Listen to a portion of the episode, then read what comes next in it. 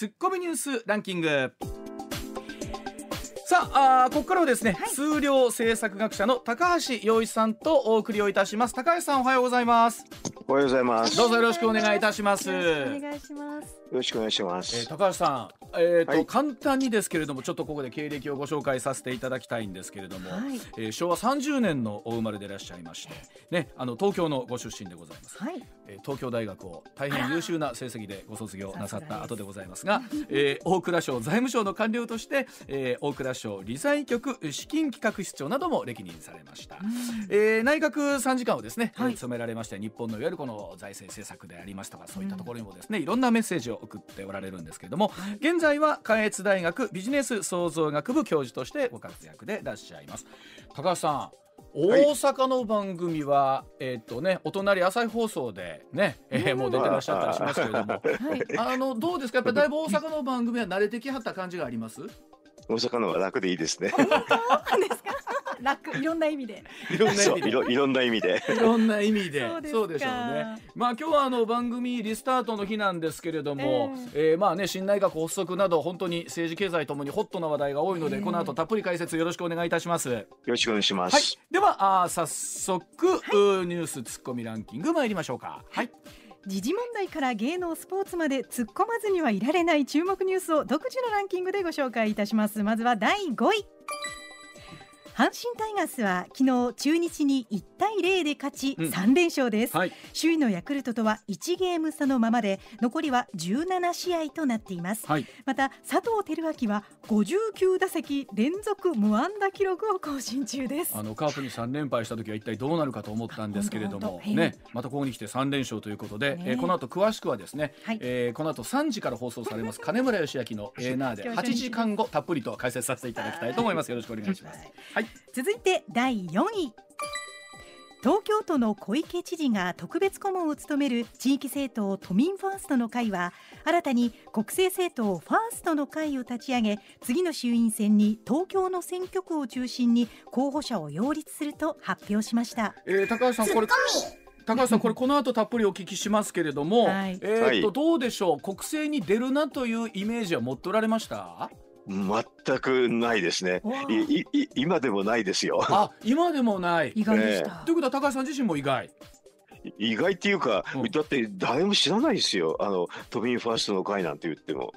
いや国政の世界であはあ国政の世界界ではということで。いやうん。国際の世界はあのね地地域政党っていうかとと東京の中でも知らないですよみんな。都民ファーストってね。えあそうですか。ええ。じゃあそのあたりじゃあ後ほど詳しくお送りしてまいりましょう。では続いていきましょう。続いて第3位大リーグエンゼルスの大谷翔平選手が日本時間午前4時から敵地シアトルで今シーズン最終戦に臨みました、はい。初回の第1打席に46号ソロを放ちリーグトップのロイヤルズペレスに2本差としました。あの今日僕ちょうど4時過ぎに入ってきたんですけれども、はいはい。開口一番スタッフがですねえ大谷選手第一打席で打ちましたよと。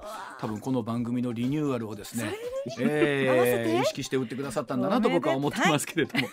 じゃあ続いていきましょうか、はい、続いて第2位。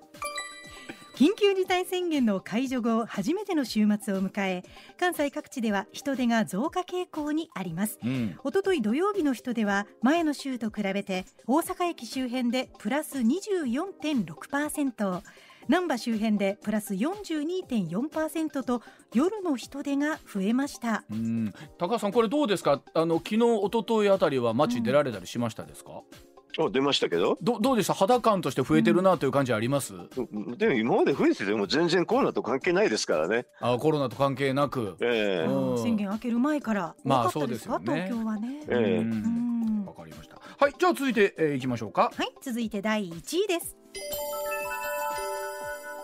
自民党の岸田文雄総裁は今日召集される臨時国会で第100代総理大臣に指名され岸田内閣を発足させます。うん。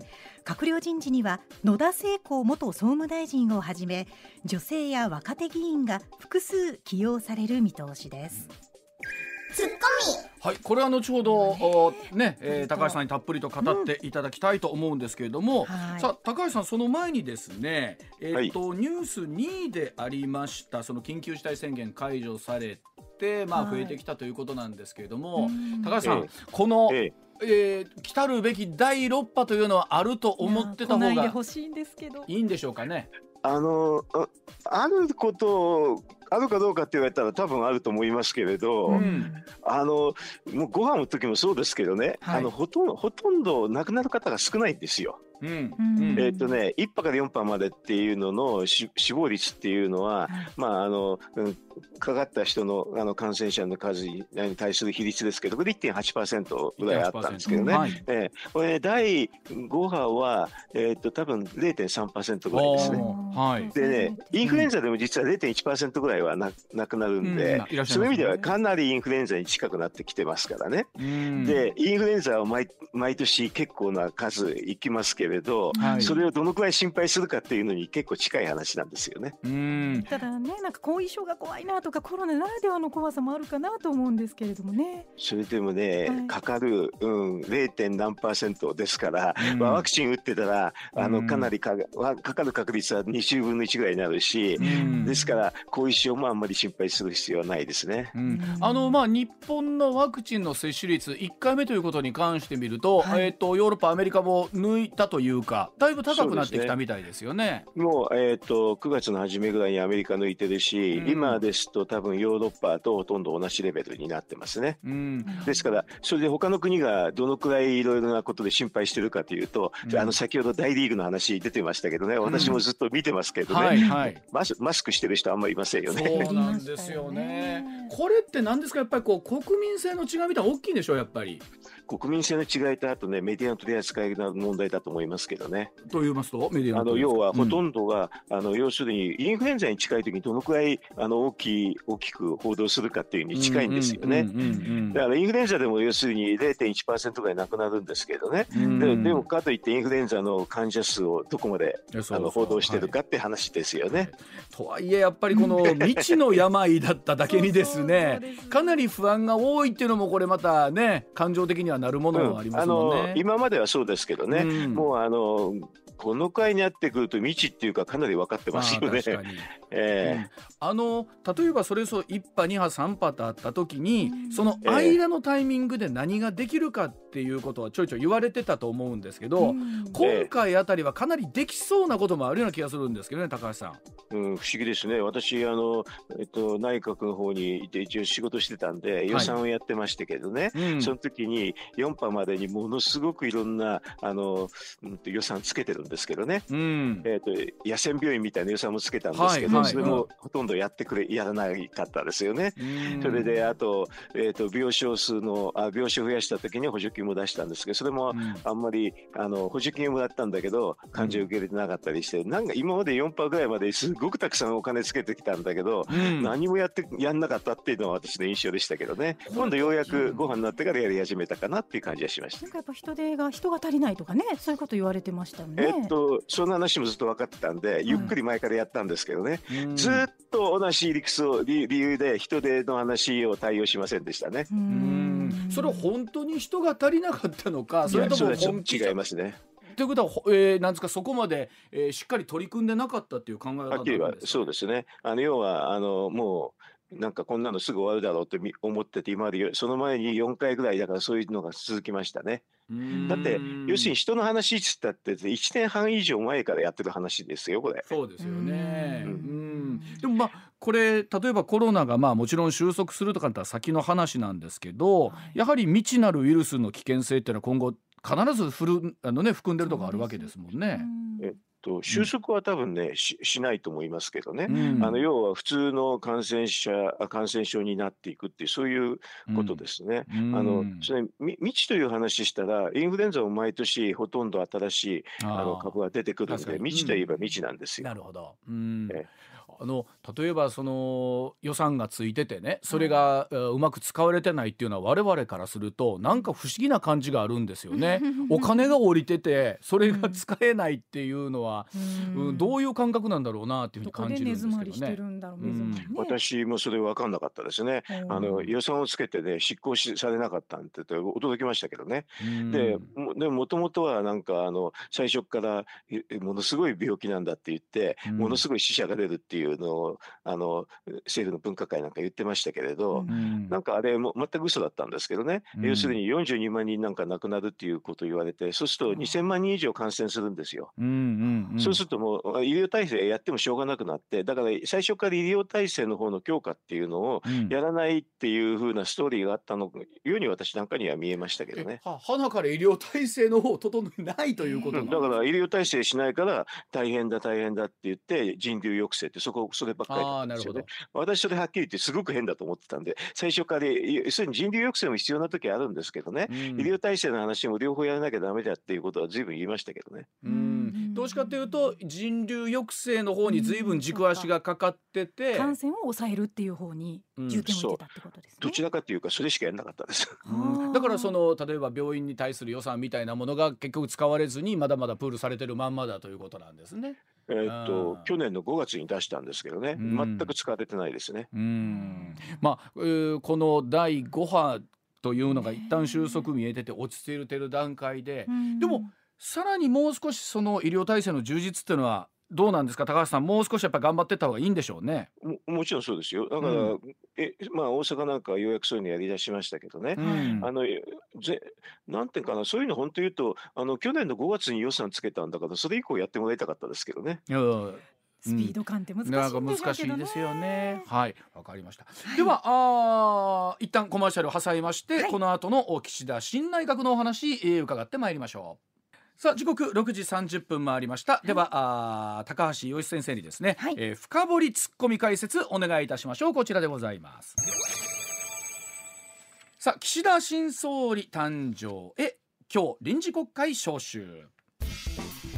さあ臨時国会の会期10月14日まで今週金曜日には所信表明演説が行われるということですね、はい。また期間中に各党の代表質問も行われる予定です。えその後国会解散となりまして衆議院選挙26日の告示、えー来月7日もしくは14日に投開票というスケジュールが予想されています、はい。さあ今朝はですねえー数量政策学者高橋洋一さんに総裁選の結果また今後のスケジュールなどをお聞きいたします、はい。さあ高橋さんまずはですねええ改めて総裁選の結果、あー改めてお聞きしたいと思いますが高橋さんいかがでしょうか？まあ予想通りといえば予想通りですね。予想通りといえば予ええ想通り、ええ。うん。でどうですか？やっぱりこの岸田さんという人たちははい。どうでしょう、どっかでやっぱりこの安倍さんだったり麻生さんだったりの影が見えるというお声聞きますけれどもうん。高橋さん自身はどうご覧になってますか、あのか影っていうかうん。あの、まあ、自民党っていう中っていうのは、まあ、派閥によってそれぞれあの票がか確定しますんでね。うん。あの岸田岸田さんの派閥はあの、まあ、安倍さんとこと麻生さんのところに協力を得得ないと、まあ、うん。運営できませんからね、それは多分、うん。あの普通の力学ですね。ふですから、まあ、当たり前で、それがいいか悪いかといういう以前に、あうん。のどんな政権になっても同じですよね。これは実はあの派閥の力学っていうのは別に自民党発足 以来ずっとある話ですからね、今更ではないんですけれども。ええ。ただ、まあ、あんだけに人数がいるとですね、うん。あの考え方がとと、まあ、あのある程度分かれるんで、うん。分かれるとそれぞれあのちっちゃいグループっていう形になるってだけなんですよね。うん。うん。まあ、ともするとこの結局そこでだ誰が、ねうん力を入れたとか誰が反面になったというところで、うん麻生さんが言ってたけれども負けたら冷や飯食わされるということが怖いえなと。今回の組閣にも、えー現れてるんだろうなという感じがしますけれども。うん、それはあれでしょう。要するに、あの、まあ、岸田さんが一番真ん中なんですけどね。うん真ん中と右と左手を分けたときに、うんまあ、あの、それぞれ色合いがあったときに似たような考えで運営しますんでね。うんそれと考えのちょっと違う人は、あの、まあ、そういう意味では、ちょっと遠ざけられるっていうのはよくある話ですね。ねうん。でまあそのお昨日ですねニュース速報でまあ組閣ペロペロンということで、はい。えー誰が入閣が内定したみたいな話ありますけれども、うん。まあええ。高橋さんもねずっと官僚でいらっしゃいましたけど、うん。改めてこの大臣になるということの意味合いですよね。みんながなりたいんですよね。ね。それはみんななりたいでしょうね。この大このあのどうなんですか？まず官僚側の立場から見たときに、はい。大臣誰が何年というのはやっぱり当然気になるところですよね。それは気になるし、うん。あの、ニュース速報あの出た後にすぐ接触しますけどね。うんうんうんうん。うん。でこれどうなんですか？誰がなるみたいなところっていうのはうん。ある程度も分かってたりはするんですか、分かってる時と分かってない時がありますね。うんなんかまあ、あこの大の、うん、うん、わかんない、わかんないことの方が多いと思いますけどね。うんなんかこの大臣になりたいとかこっちの分野は詳しいんだけどとかそういうことで選んでほしいなって本当は思うんですけれどもそういうことじゃないんですかね？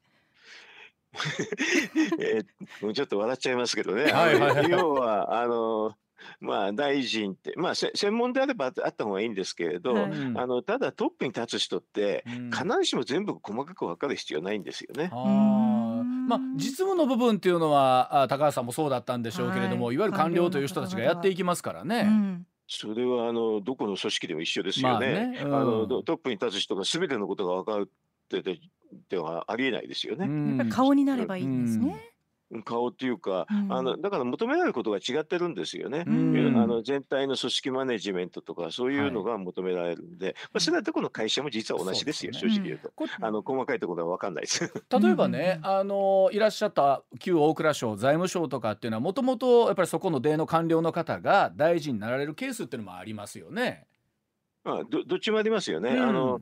財務省の出身の国会議員も多いので、そううそですよね。いう時もあるし、うそんでもそうじゃないことが多いと思いますけどね。うん。あのむしろ知ってるからこそやりやすいケースも知ってるからこそやりにくいケースもあったりすると思いますしね。うん。うん。うん。まあ、あのでも同じあの財務省に入っても全部のことわからないですからね。そうか。そうですよね、ええ。またそれぞれ専門も違いますからね。えーそれであの扱う範囲がすごく広いですから。うんだから、まままあ、どこの組織もそうですけどね、あうん。の全てのことが細かいところまで分かってる必要はないですよね。ねそれよりはやっぱいろんな派閥の人をまんべんなくっていうところが大きいんですね。うん、だから派閥をまんべんなくって言っちゃうとそれっきりになっちゃうんですけれどまあ あのううん。んえーっとそれなりにちょこっと知ってればいいって感じがしますね。あとだから組織があるんでそれで大臣って大体みんな1年ぐらいで変わっちゃいますからね。はいはい。だからそういう意味ではあの細かく知ら知ってるよりか大きな方向感だけ出して、うん政治っていうのはそういうふうに大きな方向感だけ出せばいいってそんな感じですけどね。あのうん会社でもそうだと思うんですけど、ええあのええ例えばトップがいちいち現場の細かいところにうんあれせえこれせえというとかえってしんどいことありますもんね。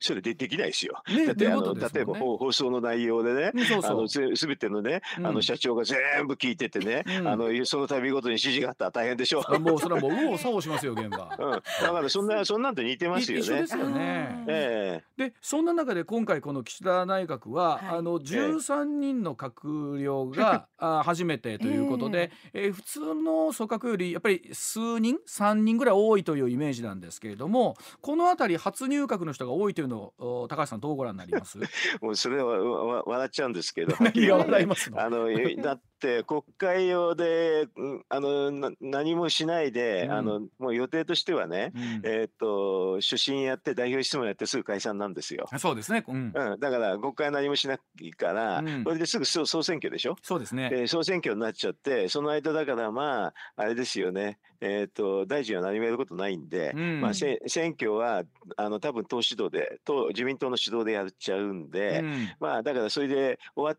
終わった後にはもう一回総選挙終わるともう一回、ね。の新政権ってなりますからね。うんうん。そうするとこの人たちはまあ初って入ってうん。何もほとんどしないで変わる人もいるのかなと思います。あのおそらくですけど、はい。多くの人が横滑りというか、あのそのまま再任される方も多いのかなと思うんですけど、はい。中にはこの2ヶ月ぐらいで終わりっていう人もいてはるってことですよね。13人いればいるでしょうね。あーですか？えでもそうまあそれ仕組みとしてはしょうがないちょっと仕組み、うん、だってそれは仕方がないですよ。要するに、えーっと選挙するたびに、うんまあ、あの国会招集されて、うんそれであまた組閣しますからね。その意味では、それで次の国会が本番ですから、そうですよね今回は、うん、あの要するに初っていうんで顔見せして、うんこのままいなくなる方はいると思いますよ。まあそれでも大臣経験1は1ですからね。1, 1は1でしょうね。1は1になりますから。うん、だからと一番いいですよねこういう時に初ってそれでそのままあのねどっかに行かれる方もいるでしょうからまあのあのあちょっと身も蓋もない話ですけどね。まあこれはこういう仕組みですから。ねあのはっきり分かった方がよくて、これじゃああの仕事してくれるのかって言われたら選挙ですから、うん。ほとんど仕事がなくて、えー今回のね、うん。えー、と10先ほど13人とおっしゃったわけです。初初入うん閣が、うんうんそれをどういう人か見るとすぐこういうの簡単に分かるんでね、うん。えっ、とまあはあの新政権って政権名簿って見ると、はい。内閣総理大臣以外は20人いるんですよね。うんそれのうち13人が初ってんですけど、じゃあ残りの7人がどうどこどういう大臣かっていうのを見るとすぐ分かるわけでね。うんえー、とちなみに言うと残りの7人のうちはい。2人はちょっと特殊なんですけどね、2人っていうのは、というのは1人はまあ公明党ですから、公明はいそうですね。党は、まああのなんか連日組んでるんでそのまま国交大臣っていうのを、うん。まあ、もらっていて、うん。公明党は、まあ、あのそれで、まあ、この斉藤さんっていうのは前に入ってたから、はい。そういう意味では初初じゃないんですけどね。はいはい。あともう一人ちょっと特殊っていうのはこれは野田聖子さんですけれどあの自民党の総裁選で戦ったんで一応入れるっていうことになってますよね。うん。でそうすると5人が実は5人だけが経験者っていうことですよね。うんうん。そうすると,、えー、と経験者の大臣を並べるとですねすごくは、あの分かりやすいんですけどね、うん。これ財財務大臣。はい。財務省。それから鈴木さんうん。外,、外務大臣。はい。茂木さん茂木さん留任ね、はい。それとあと萩生田さんこれは経産大臣、はいそうですね。うん。それとあと防衛大臣岸さん。さんはい。岸さんも留任ですね、うん。それとあと官房長官の松野松さん。野さんはい。だからこの人たちが経験者っていうことですよ。うん。うん。で今言った名前でわかるでしょ財務省外務省うん。経産省はい。防衛省、うん。内閣官房って重要なところだ重要なところだけですよね。だからこここ以外は別に全部新人でよかったっていうふうに読めますよね。はあ。それで回るんですね。でもあのどうなん回りますよですかこの人らねうん、電話かかってきますやんか総理から。うん。はい嬉しいですやんか。嬉しいですよ。嬉しいでしょ？うん。でまた2ヶ月後どうなるか分かんないわけじゃないですか。わかんないですけどね、あまあだからあれはっきり言うと選挙の働き次第かもしれませんしね。あうん、あまあだからまあ、あのな何でもそうですけどね、うん。あ要するにあのすなんか一時かもしれないけどそうじゃないかもしれないっていう意味で、うんでも初の人はみんな頑張るでしょうね。これで選挙で自分のとこ帰ってって大臣だって言って一生懸命やるでしょう。そうですよね。仕組みとはいえねうん多分この本当1ヶ月2ヶ月で結果を出すっていうのはもう無理ですもんね事実上ね。逆に言うとね結果を出さなくてよくて選挙だけやってればいいっていう内閣ですよねう。ーんまあでもこれはえしょうがないですよね。こういうふうな法律のもとというかルールのもとでやってるわけですからね。ええまあだかうん。ら全部国民の負託を上げて、あので場合によってはですね、うん。この衆議院の人が今回多いんですけどね、今度衆議院選挙ですから、うん。衆議院選挙っていうのは全員い解散っていうのは全員クビになってもう一回あの選挙を受けて出てこいって話ですよね。そうですよね。うん。うんでまあここの大臣の人が多分落っこちることはないんでしょうけど可能性としては落っこちることもありうん得るわけですよ。うんそうすると自分の大臣のあの事務よりかはまあ選挙にとにかく勝たなきゃしょうがないんでしょうね。うん、あのでも今回、まあ、あー例えば、まあ、岸田さんになってさ、はい。い、よいよ選挙という時にですね、うん。まあ、どれぐらい例えば統制を挽回できたのかみたいなお話もありますけれども、うん。あの高橋さんそのあたりはどんなふうに読んでらっしゃいます？あこれはもう簡単で総選挙ですからね、うん。あの自公と連立ですから、それで過半数といえば一応9大点ですね。うんうん。うん。まあそういうふうに岸田さん自身もねおっしゃってるところありますもんね。それうん。で野党の方はだから政権交代をってね、非常にそこが分かりやすいですよ。うん。うん。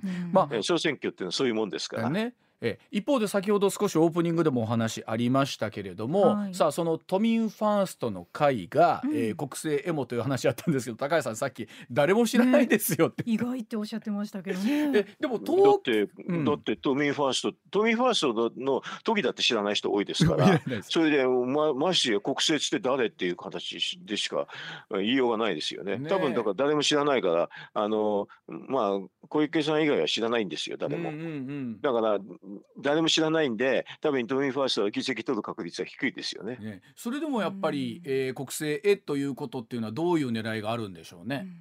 場合によっては、あれでしょ？そのこの選挙の間でね、うん。この岸田政新政権がものすごくガタガタになったらね、うん。あの風を吹かすためにあの一応ああいうのが政党がないと風をすぐ吹かせようとも吹かせられないですよね。うん。だからこの岸田政権がガタガタになった時に備えてうん。小池さんが狙ってるってことですよね。あの小池さん自身は、まあ、あの少し距離を置いてるイメージなんですけど最初に関して言うと、今はおおかざるを得ないでしょう要するに。うん誰も出るか分かんないわけで、ね。だから岸田政権がダメになった時にうん。風を吹かせられるその装置でもあるわけで、うん。だからダメになるっていうことにならないと多分ああそこの都民ファあのファーストの会はねほとんどの人が誰も出ないで誰も当選しないって形ですよね。でもなんかすごいですよね。だって相手方自身が、はい。えー、とどっちに転ぶかによって統制が変わってくるっていうのはあまり志があるようなイメージには見えないですけどね。まあね選挙って今までもそうですからね風ね。で風がまあ吹かす時はね、うん。こんなもんですけどね。あの一方でね例えばうん今回岸田さんになったことによって、はい例えば、あ維新の会もうん。少しまた距離を置くというようなお話が出ていますよね、松井さんはじめ。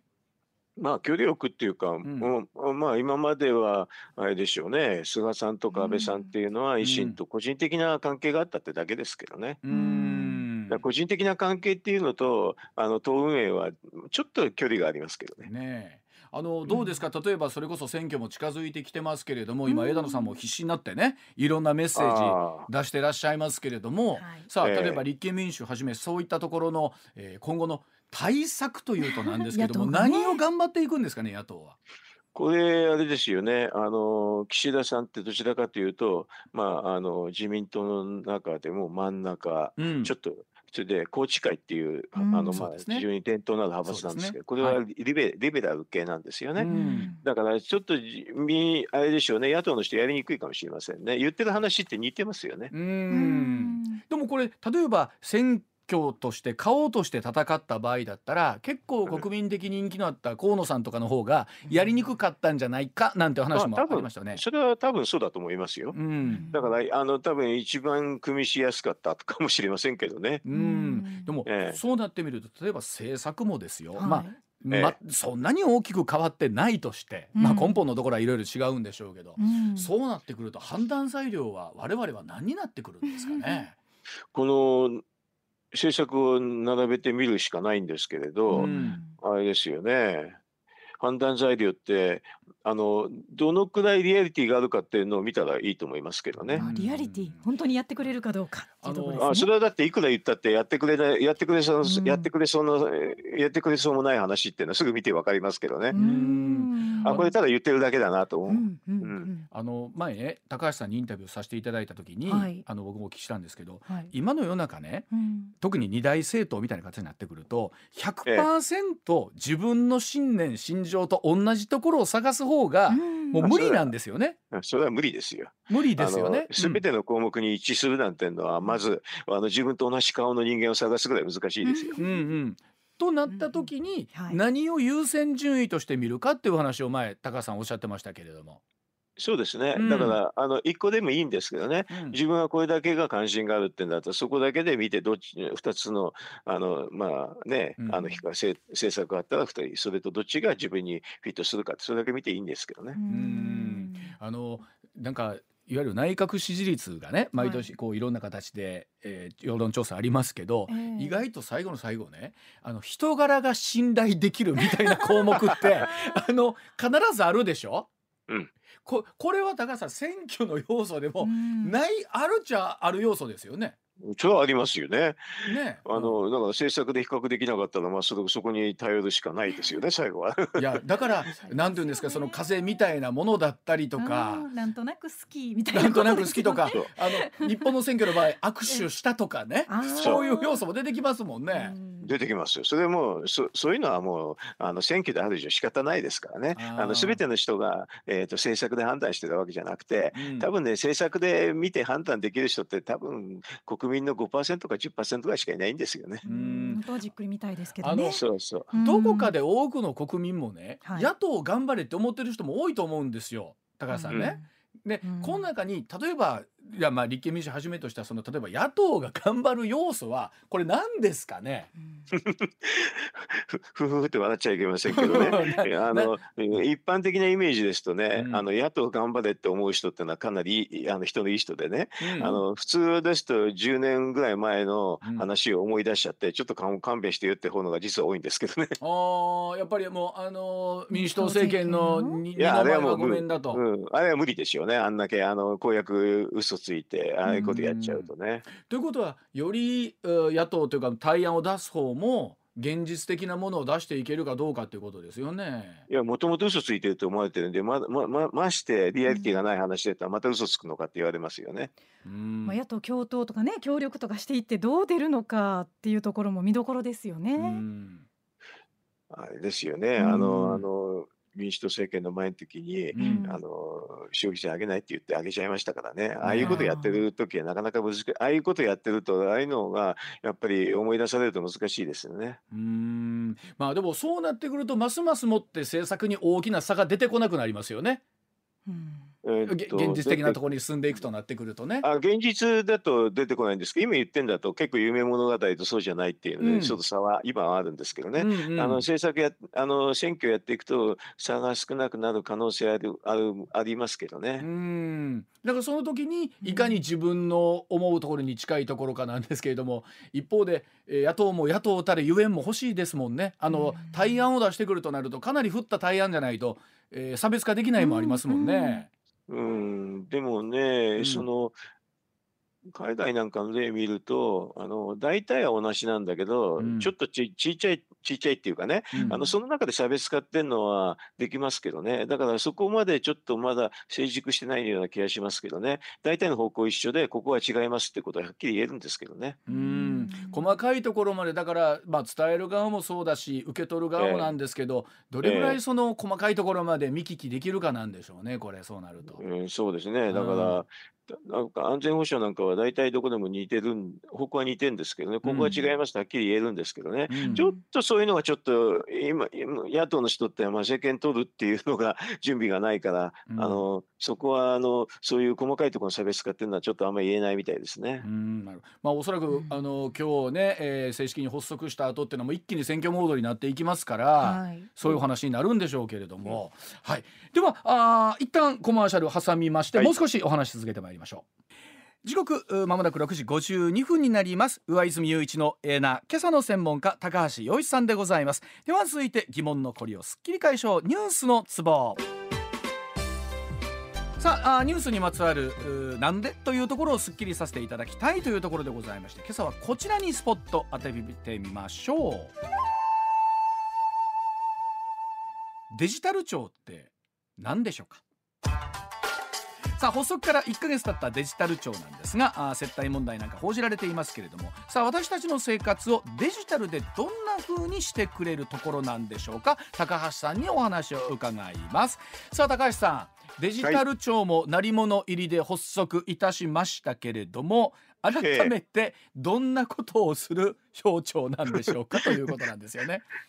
あの多分行政は同じなんですよね、やることは同じなんですけど、それをなでデジタルでやるって、あ非常に、えー、と簡単に言うと、役所に行かなくて、うん。あのスマホでいろんな手続きができちゃうっていうイメージなんですけどね。はい、まあ本当それ実現すると便利だなと思うところも多々ありますけれども。はい。ええあの世界の国は大体これ普通ですね。うんだから日本も実は私役人やってたのが20年ぐらい前ですけどね。はい、その時に20年ぐらい前に、えー、とあの全ての行政手続きをオンライン化するっていうその時言ってますけどね。はい。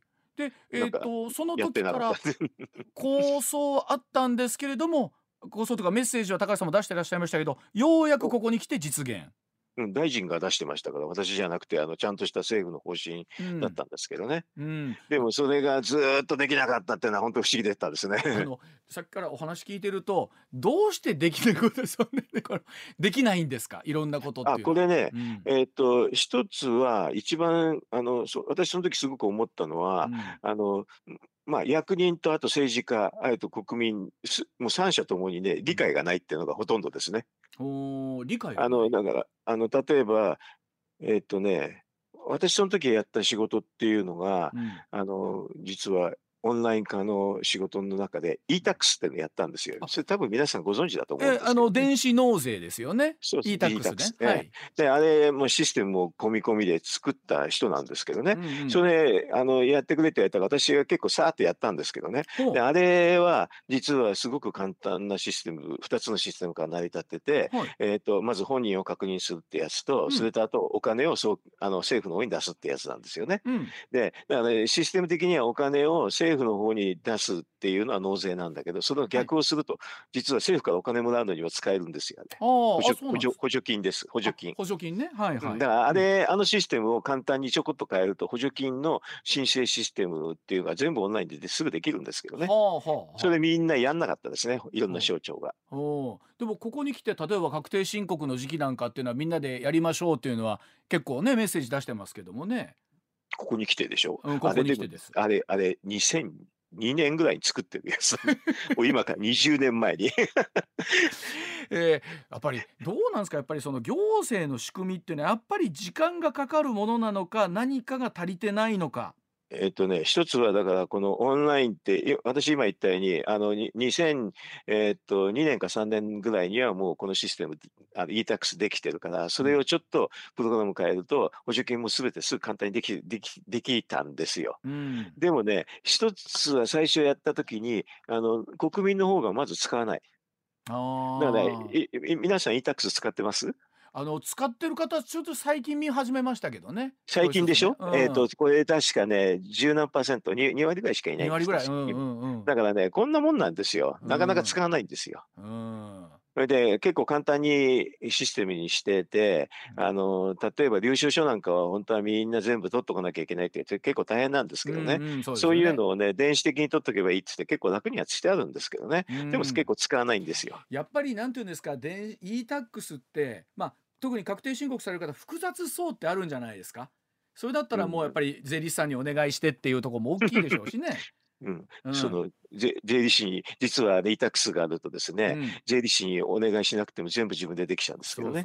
税理士に出す資料はそのままやると全部それで、うん、あのえーと、とパソコンの方で全部やってくれるんですけどね、だから実はあれを使うと税あの税理士私も以前あ自分で確定申告ずっとしてますけどね、昔はあの税理士に頼んでましたけど、あれ、うん、使えるんだったら税理士やめましたけどね。あでもあのなんかあの複雑そうな仕組みとかもあるんで感じるんですけど、まあ、ここからと、うん、いわゆるデジタルネイティブの世代が多くなってきますよね。まあ、多くなってくるというかだんだんこう上になってくるとこの辺りのデジタルに対するハードルも下がってくるのかなという気がしますけどね。だからそういうのを待たなきゃいけないので、うん、まああのえーと、行政の方に言わせると国民語もやんないからだっていう言い方をするし、うん、国民があんまりやんないから行政の方がずっとさっきのその補助金なんかのシステムを作んなくて済んじゃうんですよね。うん、あのあの非常に簡単なんですけどね、あの要するに税金取るシステムがもうできてるわけだから補助金を出すシステムすごく簡単にできるんですけどだから本当は双方にメリットがあるわけなんですよね。うん、だからそれはでもあのどっちが先かっていう話に最後なっちゃうんですけれど、うん、あの多くの国民がやらないそれと行政もやらないってもうそのそこの悪循環に陥った例ですねこれはね、うん、となってくると例えば今後そのデジタル庁に対する期待と不安あると思いますけれども期待面から聞かせてください。うん、うん、あの、期待は今でも簡単にできることはたくさんあるんだから、どんどんどんどんやってもらって、うん、それで役人の方から見ると、この手の話ってコンピューターの話なんで、うん、ほとんどわかんないんですよね。だからデジタル庁は民間人を確か3分の1以上入れてるから、うん、ここ、これは民間の方でそこで専門にやってる人に頼まないとダメなので、そこはデジタル庁っていうので、うん、あの新しい組織ができて民間人をたくさん入れるっていうのができたから期待する一点ですね。不安なところというと。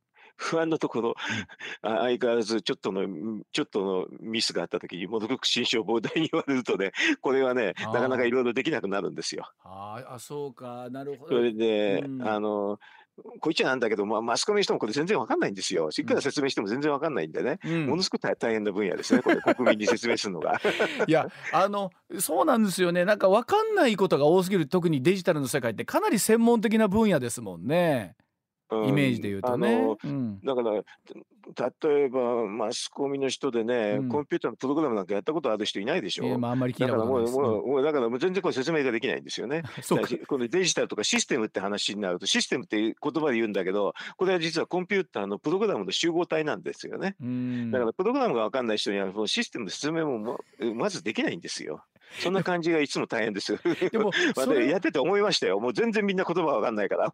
でもそれをましてやさらに今度は国民に多く説明しようとなると余計に大変な作業が出ますもんね。だから私面倒くさかったからもうマスコミの説明しないでプログラム作って、うんあのそれでこれを使うと,、えー、と最初納税がいくら安くなりますそういうことをばっかりやる旦情報です高橋さんすいません。ちょっと情報を挟みましたけれども、はいはい。はい。要は、えーそのデジタルの仕組みというのを説明するのはすごく大変だと。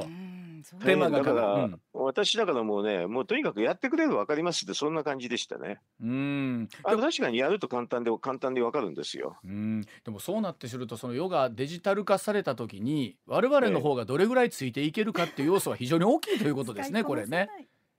大きいですね。使いこなせるかどうかってことですよね。スマートフォンで便利になるんだろうけども。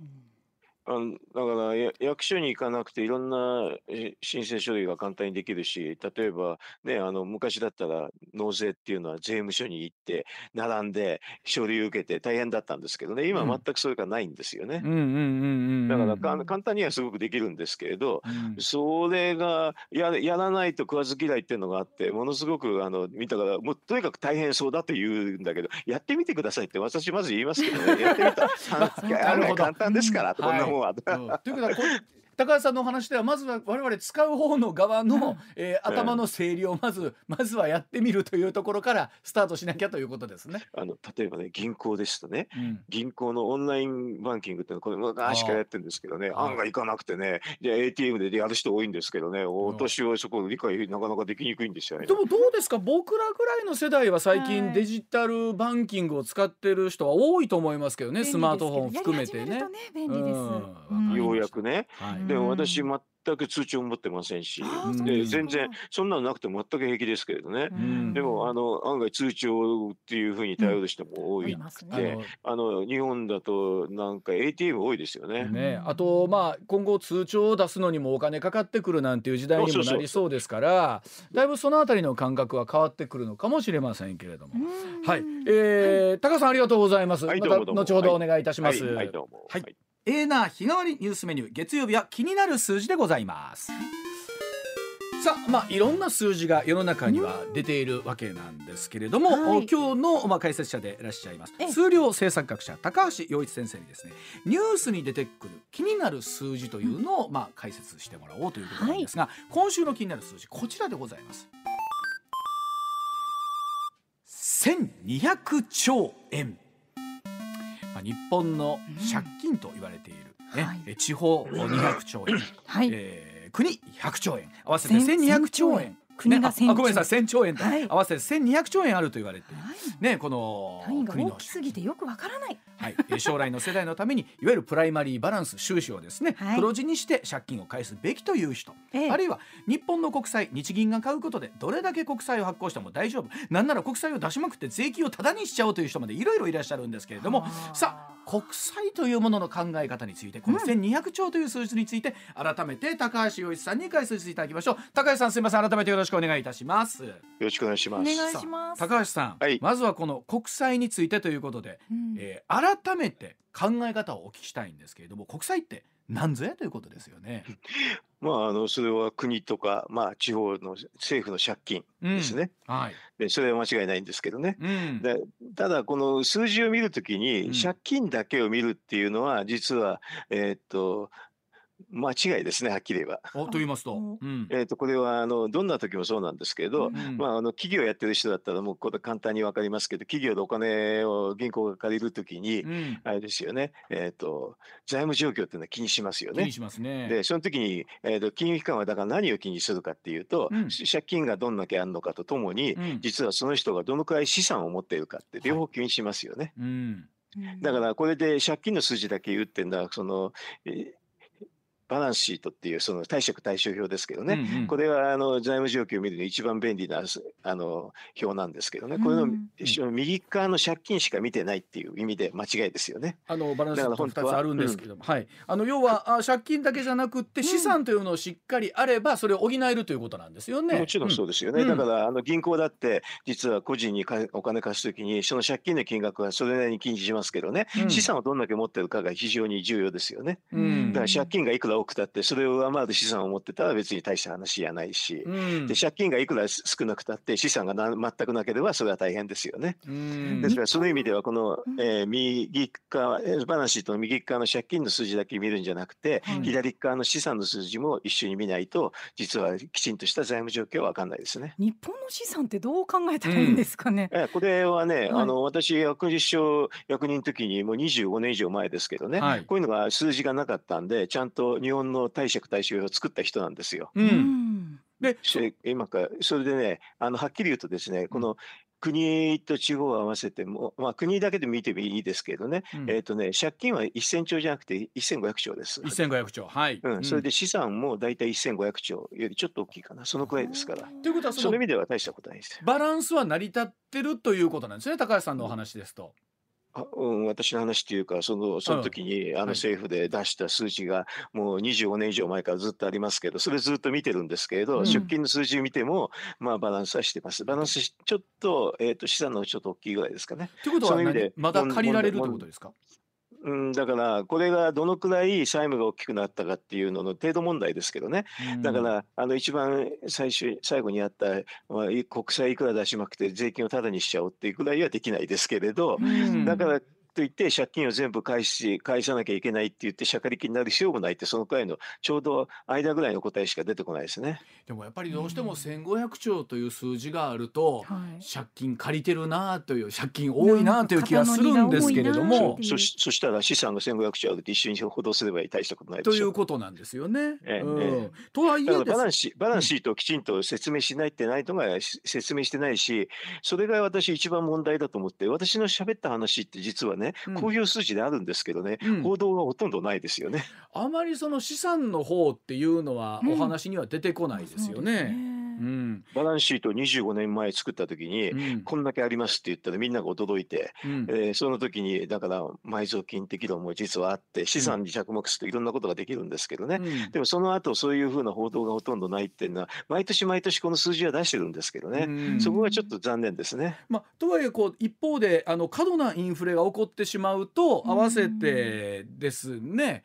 えー、そのあたりがだいぶ大変になってくるんじゃないかという話もありますけれども。過度なインフレってなくすためにインフレ目標っていうのを、まあ、安倍政権の時に作ってもらったんですけどね、今からえー、と8年ぐらい前に。ですからそれをその過度なインフレっていうのはインフレ目標をはるかに超えるようなインフレ率になったら大変だっていうのはその通りですけれど、うん、まああのえっ、と効果不効果ずっとそこまでいってなくてどちらかというとデフレに近い方ですね今ね。上がっていってないですからね。ですからねだからそういう意味では、あのそこはああの心配をするような上なんていうか優先順位は今低いですよね。うん、あのどうなんですか？その過度なインフレが起こる確率ってのは高橋さん相当低いと思っていいんですかねこれは。うん、計算できますけどね、あの、要するにバランスシートから大体、大体、どのくらい借金を増やして、その借金と資産のアンバランスがどのくらいになったら、どのくらいインフレになるかっていうのは大体わかりますけどね。うん、でもそのあたりは政府はこう調整していけるんですかね、こう、そういうの高くなってきたりすると、となってくると。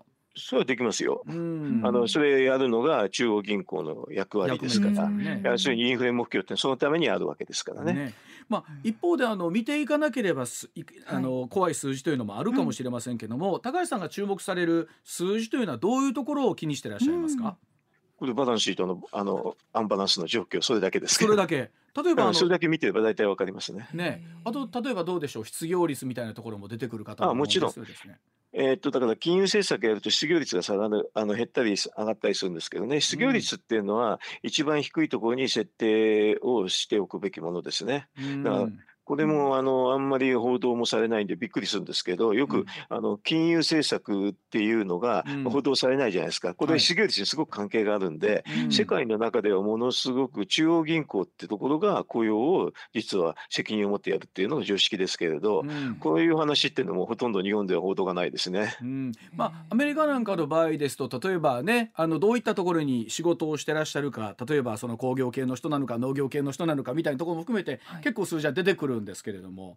ね、日本の場合というのはなかなかそこまで報道されないケースありますよね。あそうね数字はあるんですけどね、うん、あの多分一番問題なのはその金融政策っていうのは雇用に関係してるっていう報道がないことですね。うん、あのアメリカでね、これをね、雇用の話を厚生労働省に質問すると、それは質問した方が間違いですって言われるんですよね。日本銀行にあの中央銀行に質問してくれっていう話になります。はあ。ということはそれも含めてやっぱり中央銀行の役目だということなんですね。それにもちろんもちろんそうです。ですから、うん、あの質問する記者ででも日本だと質問厚生労働省みんな質問しますね。そうですよね。あそれ間違いですって。間違いですって言われちゃってあの日本銀行の方に行ってくださいって言われるんですけどね。うん。なんかそのお金の回り方と失業率がそんなに直結するっていうのが、うん、そうそう。これが分かりにくいでしょうね。はい、でも世の中にお金があったら多分し、うん、あのそれをゲットしようとして仕事をしたくなる人多くなるじゃないですか。うん、そうすると仕事を増やそうと思うと雇用が必要になって失業率が下がるんですけどね。うんまあ、ですからどれだけみんなが働いて自分たちでお金を稼ぐのかというところが、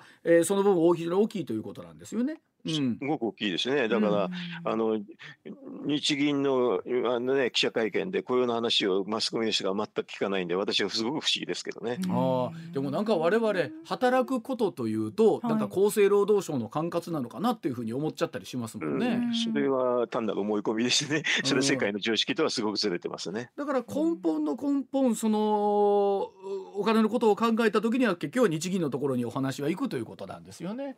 うん、お金は当然行くのはそこはマスコミの人も今も質問しますけどね。雇用に関係するっていうのが全然抜けてるんですよね。うん、質問はだから雇用の話を日本銀行に質問する人マスコミほとんどないんで、ね、不思議でしょうがないですね。まあ、特にやっぱりあの GDP って言われるものっていうのは、まあ、国全体の経済の規模っていうのは付加価値の合計と考えた時に、人がどれだけ働いて、えまあ、利益を生み出すのかということですもんね。